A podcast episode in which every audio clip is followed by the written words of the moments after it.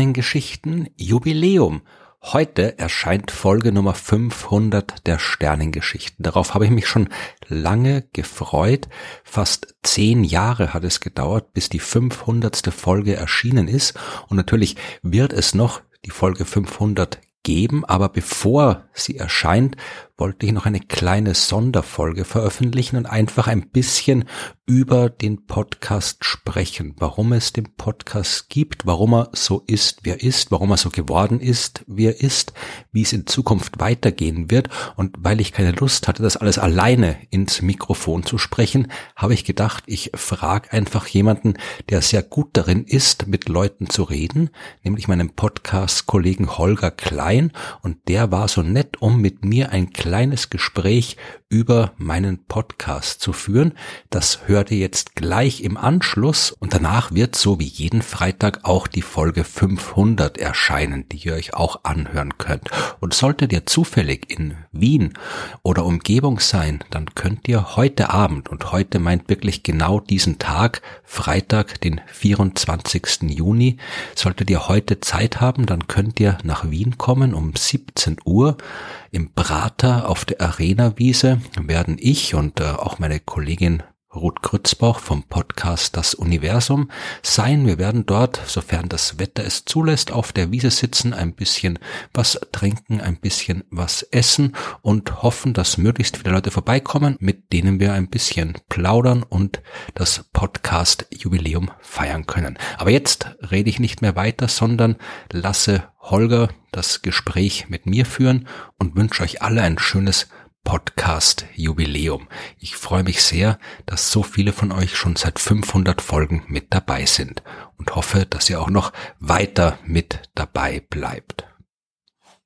Florian Freistetter ist Astronom, arbeitet aber schon länger nicht mehr als solcher, sondern betreibt Wissenschaftskommunikation. Die allerdings auch in Eigenregie und nicht als Angestellter eines Medienhauses.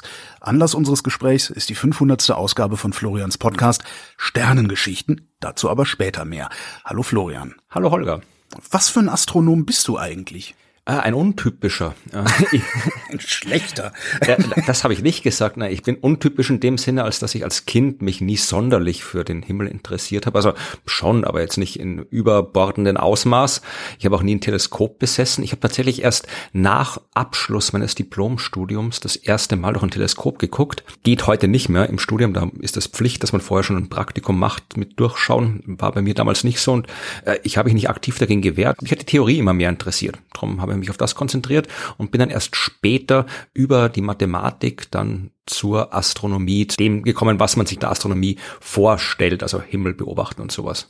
Das heißt, du hast zuerst Mathematik studiert? Nee, das nicht, aber ich habe mich äh, auf die mathematische Astronomie spezialisiert, weil ich erst beim Studium draufgekommen bin, dass Mathematik mich eigentlich enorm interessiert und ich viel lieber das studiert hätte, aber eben nicht hm. studiert habe, sondern Astronomie. So, und was hast du dann gesehen, als du das erste Mal durch ein Teleskop geguckt hast? Oh, ich glaube den Saturn. Kann mich nicht mehr erinnern. Also Sterne halt. Aber die Frage ist immer noch, was für ein Astronom bist du? Also es gibt ja verschiedene Fachrichtungen, also genau. Radioastronomie. Himmelsmechaniker. Das ist die Wissenschaft der Bewegung der Himmelskörper. Also ich habe untersucht, wie sich Asteroiden im Sonnensystem bewegen. Meine Doktorarbeit habe ich geschrieben, wie Asteroiden mit dem Planeten des inneren Sonnensystems kollidieren und ob sie es tun und wann sie es tun. Aber genauso die Bewegung von Planeten bei anderen Sternen. Also alles, was sich bewegt, habe ich äh, mathematisch äh, am Computer simuliert, untersucht und geguckt, ob da irgendwas Besonderes abgeht bei der Bewegung. Geht da irgendwas Besonderes? Aber also ist das nicht auserforscht, weil ist ja alles Newton?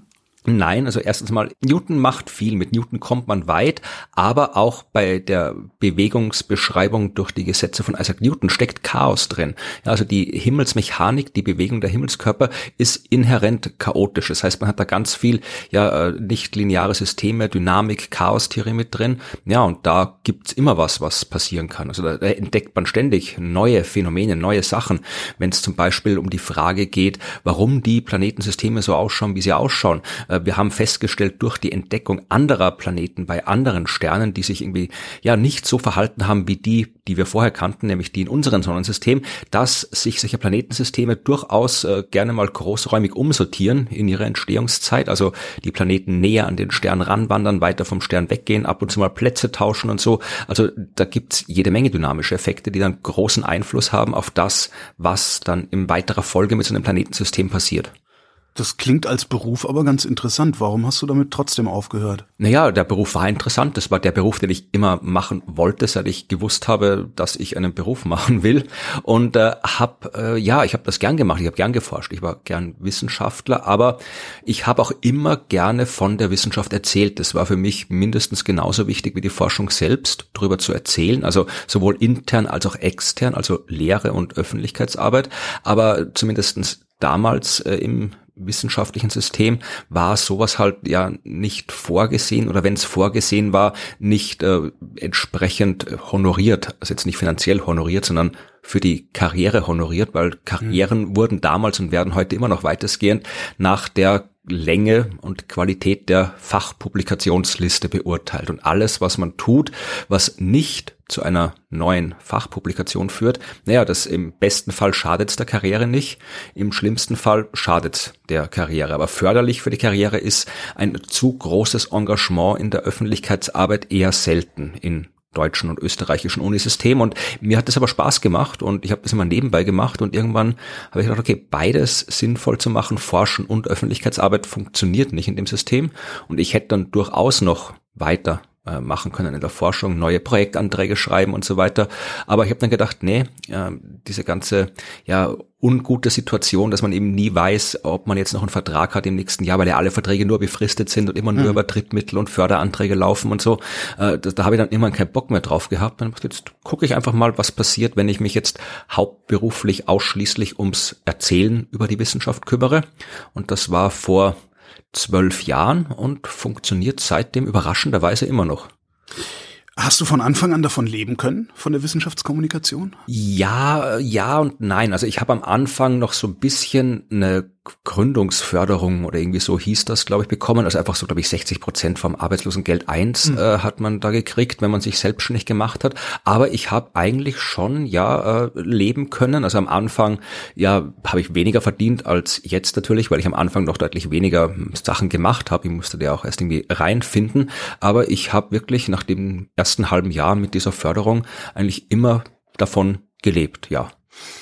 Womit hast du angefangen damals? Was war dein, dein erster Wissenschaftskommunikationskanal? Heute bespielst du ja sehr viele. Hm. Ich glaube, der allererste Kanal war irgendein so internes Forum von dem Computerspiel, wo ich einfach Leuten erzählt habe, die wollten was über Astronomie wissen, denen habe ich das erzählt.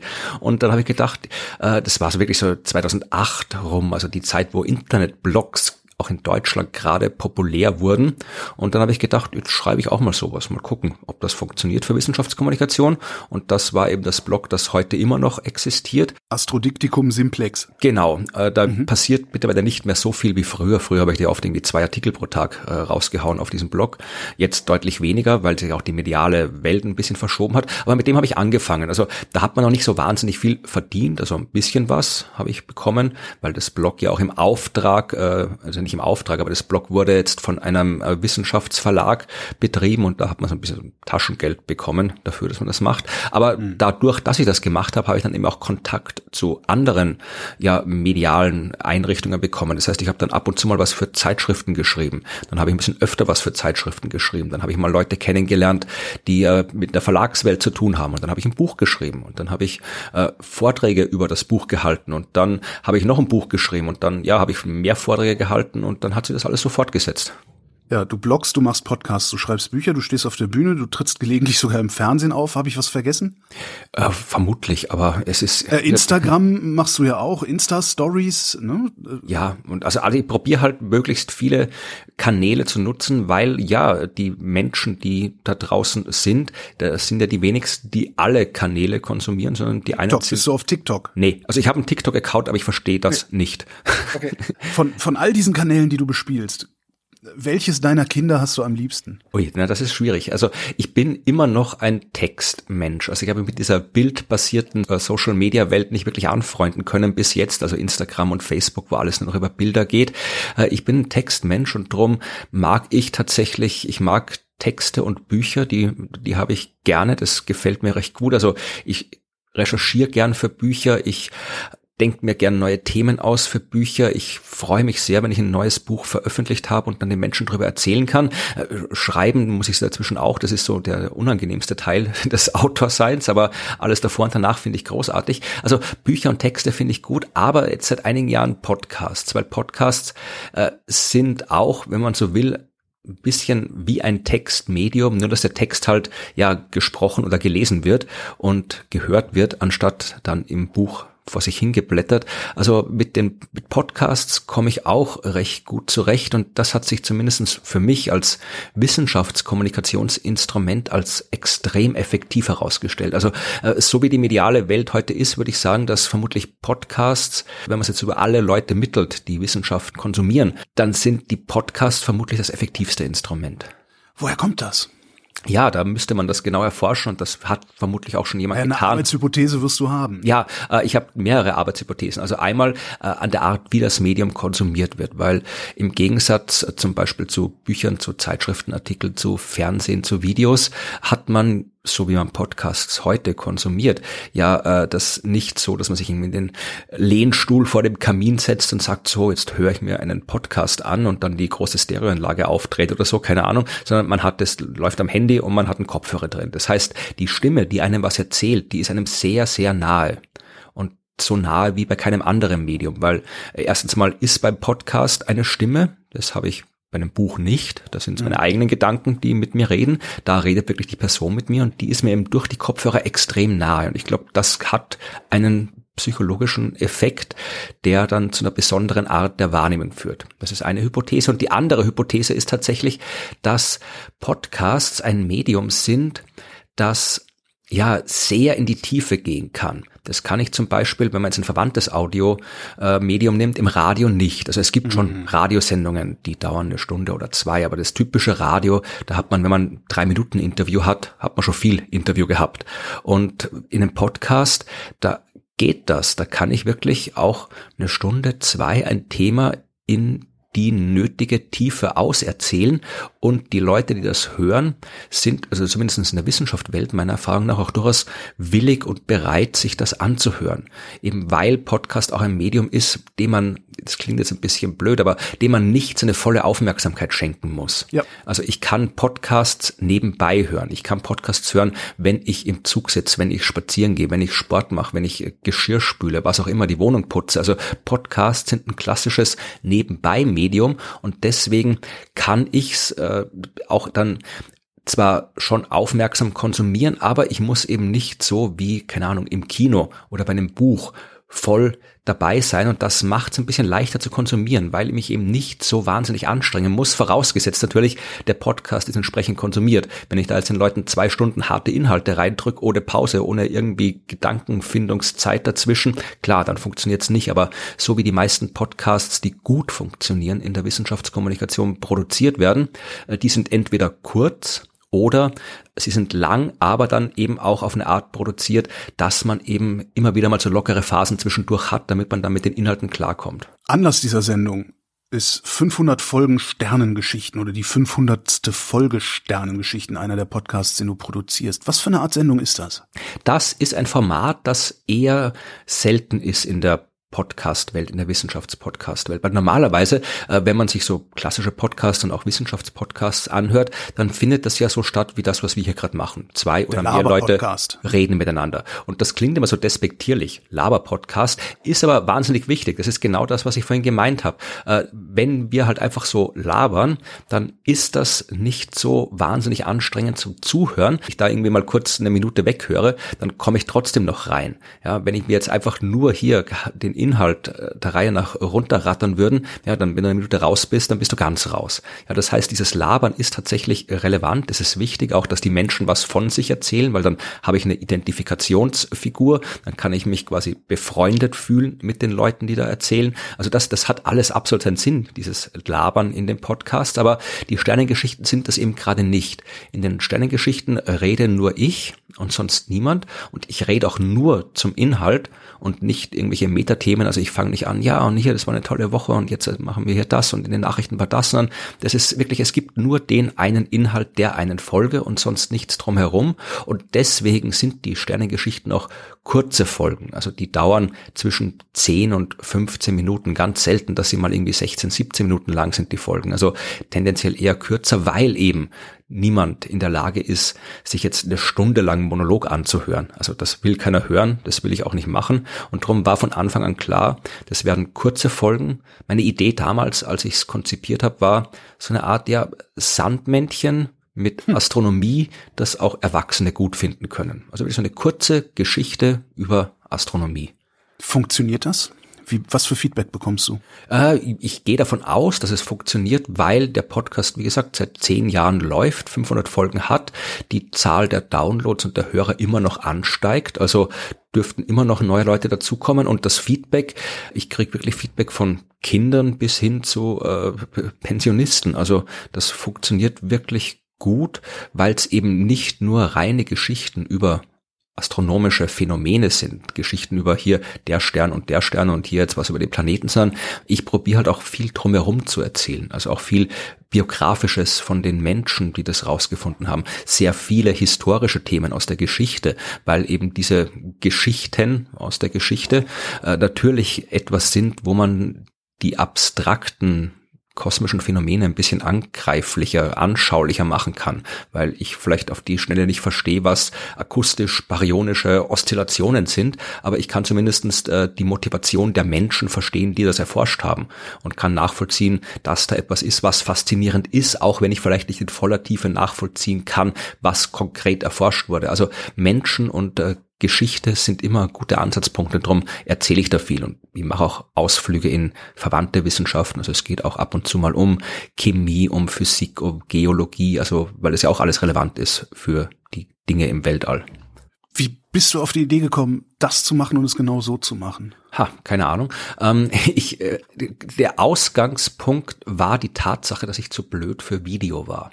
Äh, ich habe damals so um 2000, ja, wirklich, ich habe damals so um 2010 rum äh, probiert, ein bisschen zu diversifizieren. Ich habe meinen Blog gehabt und das lief sehr gut und habe gedacht, ich muss mal was anderes machen. Ich muss jetzt mal irgendwie auch andere Medien, nicht immer nur Text machen. Und habe gedacht, was macht man? Video. Ja, Videos waren damals auch schon populär, YouTube war auch schon populär, dachte, mache ich Videos. Das Problem war, ich war nicht dazu in der Lage. Also technisch nicht in der Lage und dann halt auch ja von der Art und Weise, wie man Videos konzipiert und erstellt, nicht in der Lage. Weil ich, wie gesagt, ich bin ein Textmensch, ich bin kein Bildmensch und ich kann nicht so gut denken, wie man denken muss, um ansprechende Bilder zu produzieren. Das heißt, ich habe mich dann vor die Kamera gesetzt und habe eine Geschichte erzählt. Und das war halt, ja, es hat schlecht ausgesehen, äh, die Audioqualität war schlecht.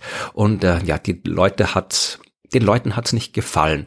Äh, zu Recht nicht gefallen, weil ja, sie schon eine gewisse Qualität von mir gewohnt waren durch das Blog, das ich damals geschrieben habe. Und ich habe einfach naiv gedacht, ich mache das so wie damals, als ich meinen Blog angefangen habe. Da habe ich auch einfach angefangen und dann erst, erst mhm. währenddessen gelernt, wie man vernünftig schreibt. Und mit dem Lernen und dem Besserwerden ist auch das Publikum größer geworden und so hat sich das äh, organisch entwickelt. Aber das konnte ich beim Video nicht machen, weil ich da von Anfang an ein großes Publikum hatte und dieses große Publikum hat sich was erwartet und das habe ich nicht geliefert. Ich habe dann, glaube ich, drei solche Videos gemacht, die, glaube ich, sogar noch irgendwo im Internet existieren, vermutlich, und dann festgestellt, das geht nicht, das, äh, das, das ist schlecht, das geht nicht, ich muss was anderes machen.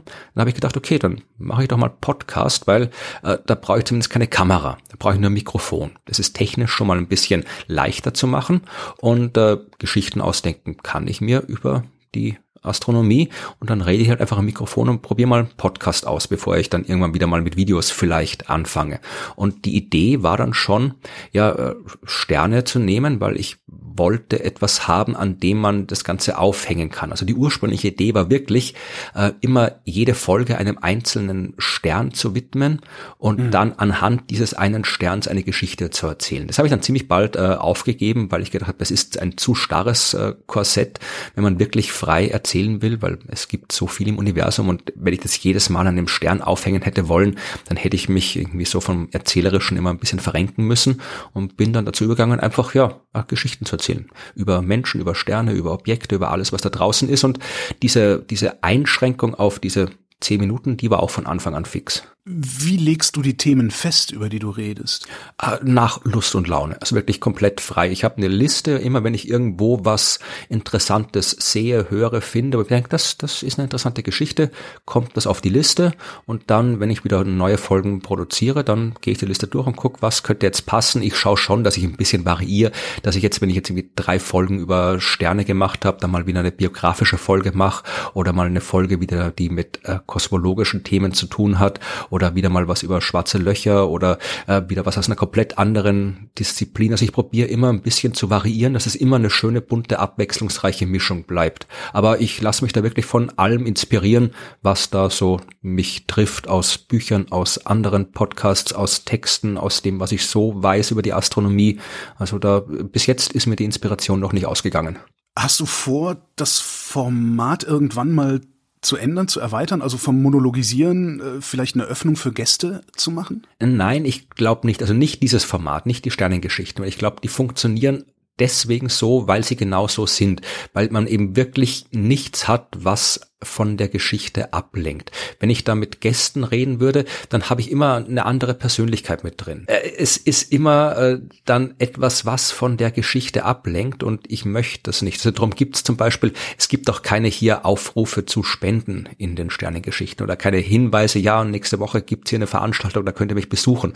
Also das gibt es dort alles nicht, weil eben ich möchte, dass nichts von dieser einen Geschichte ablenkt. Es gibt keine Werbung und überhaupt, es ist nur die Geschichte und das würde ablenken ablenken davon. Ich habe einmal, glaube ich, einen Gast gehabt, ganz am Anfang, Folge 20 oder so, auch nur aus Notwehr, weil ich äh, vergessen hatte, eine Folge vorzubereiten. Und dann war gerade ein Freund zu Besuch, der war Astronomielehrer und dann habe ich den interviewt. Aber das war wirklich, ja, da war ich noch nicht so routiniert, dass ich immer eine Folge parat hatte. Aber nee, das, das möchte ich nicht. Ich habe dafür andere Formate gestartet. Ich habe vor zwei Jahren ein anderes Format gestartet, ein klassischer Laber-Podcast äh, mit einer Kollegin, mit Gästen und allen drum und dran. Also da probiere ich sowas aus, aber die Sternen Geschichten, die sollen, wenn sich die mediale Welt nicht massiv ändern wird, die sollen genauso bleiben, wie sie sind. Jetzt gibt's mehr Sterne, als ich Worte für Zahlen kenne. Das heißt, die Sterngeschichten könnten theoretisch endlos laufen. Wie lang ist deine Themenliste? Ah, die Themenliste ist sehr lang. Nicht jedes Thema kann ich immer sofort umsetzen, weil bei bestimmten biografischen Themen zum Beispiel muss man dann immer auch viel recherchieren und es kommt ja jede Woche eine neue Folge. Das heißt, ich habe auch nicht immer beliebig viel Zeit zur Vorbereitung. Das heißt, äh, ich habe mehr Themen, als ich umsetzen kann. Aber wie gesagt, die Themen gehen nicht aus. Ich könnte wirklich jeden Stern hernehmen, den es gibt und darüber was erzählen. Ich habe noch nicht mal alle Planeten durch im Sonnensystem. Ja, also ich habe natürlich schon über viele Planeten gesprochen aber ich habe noch nicht mal, ich glaube, es gibt noch keine Folge über den Uranus. Oder ich glaube, es gibt eine Folge über den Uranus. Aber das, äh, es gibt eine Folge über die geologische Geschichte des Mars, es gibt eine Folge über die Atmosphäre des Mars, es gibt eine Folge über die Monde des Mars, aber so eine klassische Der Mars-Folge zum Beispiel habe ich noch nicht gemacht. Ich habe noch von den paar hundert Monden im Sonnensystem noch alle längst nicht durch. Also gibt noch so viele Themen, dass ich überhaupt keine Angst habe, dass mir jemals die Themen ausgehen könnten. Das heißt, von allem, was du machst, jetzt an Kommunikation, werden die Sternengeschichten mutmaßlich das Letzte sein, was du immer noch machst. Sofern ich es mir irgendwie leisten kann und sofern ich körperlich und geistig in der Lage bin, das zu machen, werde ich die weitermachen, ja. Eine letzte Frage hätte ich noch. Was ist akustisch-baryonische Oszillation? Ha, ich, vorhin, als ich das gesagt habe, habe ich mir gedacht, soll ich das Beispiel nehmen, weil die Folge ist so lange her, ich habe keine Ahnung mehr, ob ich das erklären kann, falls Holger mich fragt, ob ich das nochmal erklären kann. Du kennst mich doch mittlerweile. Ja, ja, ja. Kennen wir uns jetzt? ähm, ich könnte natürlich jetzt einfach äh, hier auf Pause drücken und schon mal nachlesen, aber das wäre feig. Äh, akustisch-baryonische Oszillationen hat mit den Vorgängen im frühen Universum zu tun und damit, äh, dass zur damaligen Zeit das Universum noch ganz anders war als heute, also nicht jetzt so große gigantische Distanzen voll mit nichts und dann ab und zu mal ein Stern, sondern da war eben alles noch näher zusammen und da gab es eben auch so Phänomene, die sich durch das ganze Universum ausgebreitet haben. Also so eine Art, ja, wie soll man es wie soll man es nennen, so vereinfacht gesagt, Wellen, die sich durch das Universum ausbreiten, die die Verteilung dessen beeinflussen, was wir die kosmische Hintergrundstrahlung nennen, also noch so eine Art Echo des allerersten Lichts, das sich vor äh, gut 14 Milliarden Jahren ausgebreitet hat. Und äh, diese akustisch-baryonischen Oszillationen, die sind etwas, wenn man das nachweisen kann, die Aufschluss geben können darüber, wie wirklich die allerersten Momente im Universum abgelaufen sind. Aber wenn wir das jetzt äh, wirklich im Detail noch erklären würden, dann müssten wir jetzt noch so eine 10 Minuten Sternengeschichten-Folge anhängen. Und die gibt's ja schon. Die gibt schon, genau. Na dann, gehen wir die halt hören. Florian Freistetter, herzlichen Glückwunsch und vielen Dank. Vielen Dank, Holger. Ja, das war's. Zumindestens war's das für diese Spezialfolge. Es war's natürlich noch längst nicht mit den Sternengeschichten. Da kommt jetzt die Folge 500 und danach noch ganz viele andere Folgen. Mindestens nochmal 500 und wenn's nach mir geht, hört das Ganze nie auf. Ich wünsche euch auf jeden Fall viel Spaß bei den Sternengeschichten. Es freut mich, dass ihr immer so aufmerksam zuhört. Es freut mich, dass ich auch weiterhin was über Astronomie erzählen kann. Und vielleicht könnt ihr ja auch weiter erzählen, dass es diesen Podcast gibt, denn es kann nie genug Menschen geben, die von den faszinierenden Dingen da draußen im Universum erfahren. Je mehr Menschen zuhören, desto besser. Also empfehlt den Podcast gerne weiter und vielleicht sage ich es jetzt auch wirklich mal in einer Folge, auch wenn es eine Sonderfolge ist. Man kann den Podcast auch gerne unterstützen, wenn man möchte, durch Spenden bei PayPal, Patreon, Steady, wo auch immer ihr wollt und natürlich die beste Unterstützung ist es, wenn ihr diesen Podcast hört und euch darüber freut, was ihr gehört habt, denn genau dafür mache ich ihn, weil es da draußen so wahnsinnig viele Geschichten zu erzählen gibt. Deswegen probiere ich so viel wie möglich davon zu erzählen. Bis zur nächsten Geschichte.